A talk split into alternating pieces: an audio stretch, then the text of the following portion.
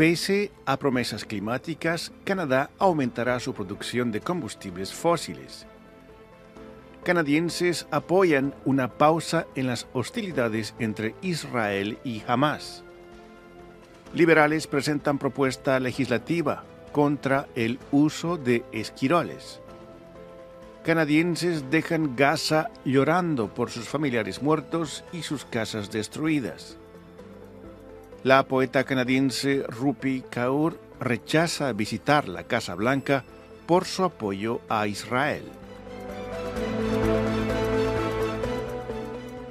Bienvenidos a la actualidad canadiense en 10 minutos en esta segunda semana de noviembre de 2023. En nombre de Radio Canadá Internacional va un cordial saludo.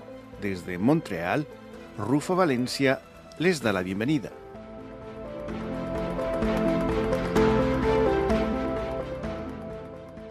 Canadá hace parte del grupo de países productores de combustibles fósiles que están en camino de extraer más petróleo y gas de lo que sería consistente con los objetivos internacionales acordados para limitar el calentamiento global, según un nuevo análisis.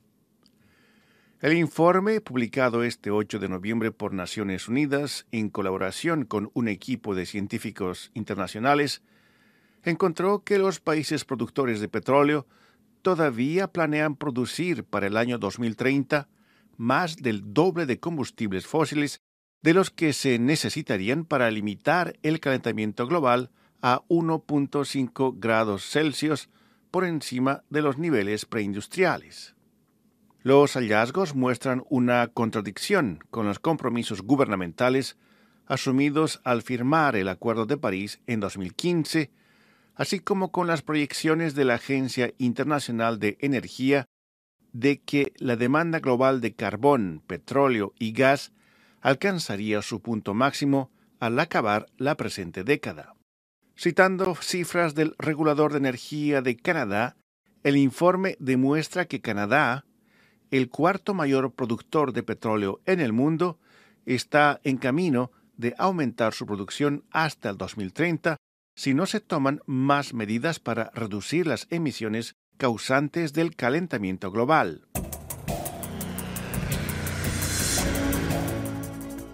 Los llamados a un alto el fuego en el conflicto entre Israel y Hamas son cada vez más fuertes en el Parlamento canadiense a medida que nuevas encuestas sugieren que una mayoría de la población canadiense apoya un alto el fuego total o un cese temporal de las hostilidades en Gaza. El 35% de los canadienses cree que se debería convocar inmediatamente un alto el fuego temporal para permitir la entrega de ayuda humanitaria a Gaza, mientras que un 30% adicional cree que debería producirse un cese el fuego total de inmediato, esto según una nueva encuesta del Instituto Angus Reid. El gobierno liberal dice que Canadá apoya a Israel y apoya su derecho a defenderse de acuerdo con el derecho internacional. El Partido Conservador también apoya los llamados a realizar pausas humanitarias. Sin embargo, el nuevo Partido Democrático y el bloque quebequense piden más bien un alto el fuego inmediato y quieren que el gobierno liberal se sume a este pedido.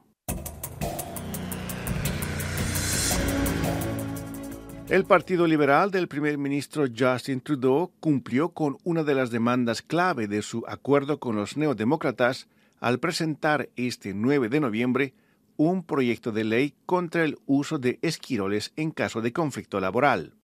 El proyecto de ley C-58 prohibirá a los empleadores utilizar trabajadores de reemplazo para llevar a cabo las tareas de empleados sindicalizados que se encuentren en huelga o que se encuentren bajo un cierre patronal. La legislación establece que los empleadores podrían contratar trabajadores de reemplazo en circunstancias especiales como situaciones en las que dejar un lugar de trabajo sin personal podría representar una amenaza para la salud y la seguridad, la propiedad o el medio ambiente. Los empleadores que abusen de esa excepción podrían ser denunciados ante el Consejo Canadiense de Relaciones Industriales, que tiene la facultad de investigar dichas denuncias.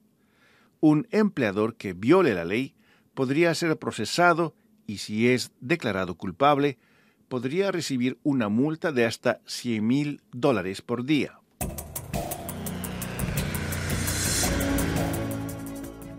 El primer grupo de ciudadanos canadienses y familiares elegibles para abandonar la franja de Gaza, devastada por la guerra, se congregó en el cruce fronterizo de Rafa, en la frontera con Egipto, el 7 de noviembre, después de recibir un aviso del Ministerio de Relaciones Exteriores de Canadá.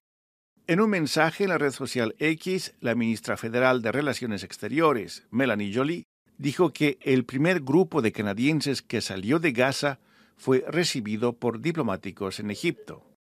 Hasta ese día, 59 canadienses y familiares habían cruzado la frontera, según el Ministerio de Relaciones Exteriores de Canadá. Aquellos que pueden dejar Gaza se sienten aliviados de poder salir, pero dicen que lamentan la pérdida de sus hogares, sus seres queridos y sus medios de vida en Gaza y temen por los que se quedan en el enclave palestino. La poeta canadiense Rupi Kaur dice que rechazó una invitación de la administración del presidente estadounidense Joe Biden porque se opone a la respuesta de su gobierno a la guerra entre Israel y Hamas. Kaur, nacida en India, dijo en Instagram que la administración estadounidense la invitó a participar en la celebración de Diwali organizada por la vicepresidenta Kamala Harris. Kaur escribió que no asistirá porque el gobierno de Estados Unidos está financiando el bombardeo israelí de Gaza. Llevar a cabo hostilidades a sabiendas de que destruirán y dañarán sistemáticamente viviendas e infraestructuras civiles, haciendo inhabitable para los civiles una ciudad entera, como la de Gaza, es un crimen de guerra, declaró Balakrishnan Rajagopal, relator especial de la ONU sobre el derecho a una vivienda adecuada. Kaur dijo que no puede aceptar una invitación de una institución que apoya el castigo colectivo de una población civil atrapada.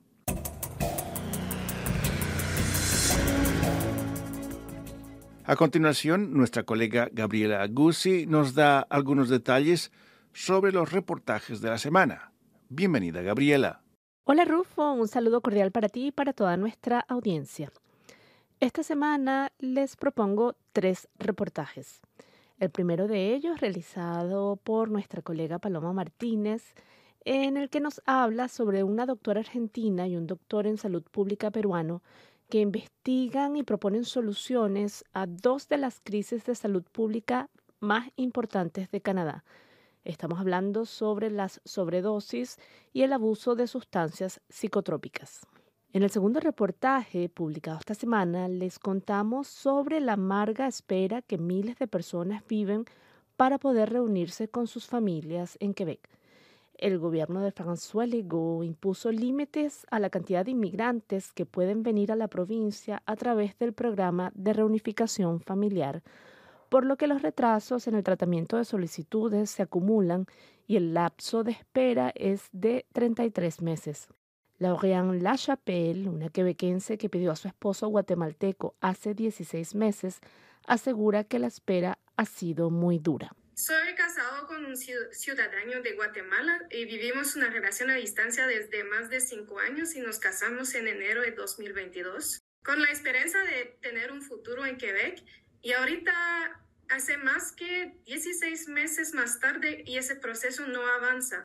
Y en el tercer reportaje de esta semana les contamos sobre Marisol Escobar, mejor conocida como Marisol, cuya obra fue escogida para la exposición más importante de la temporada en el Museo de Bellas Artes de Montreal. Esta artista de origen venezolano es considerada la reina del arte pop, pero su legado fue olvidado por décadas.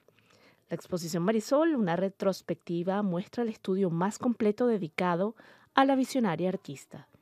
Bueno, con esto cerramos este segmento del podcast La actualidad canadiense en 10 minutos. Nos encontramos la semana que viene. Muchas gracias, Gabriela. Aquí llegamos al final de la actualidad canadiense en 10 minutos, un podcast semanal de Radio Canadá Internacional.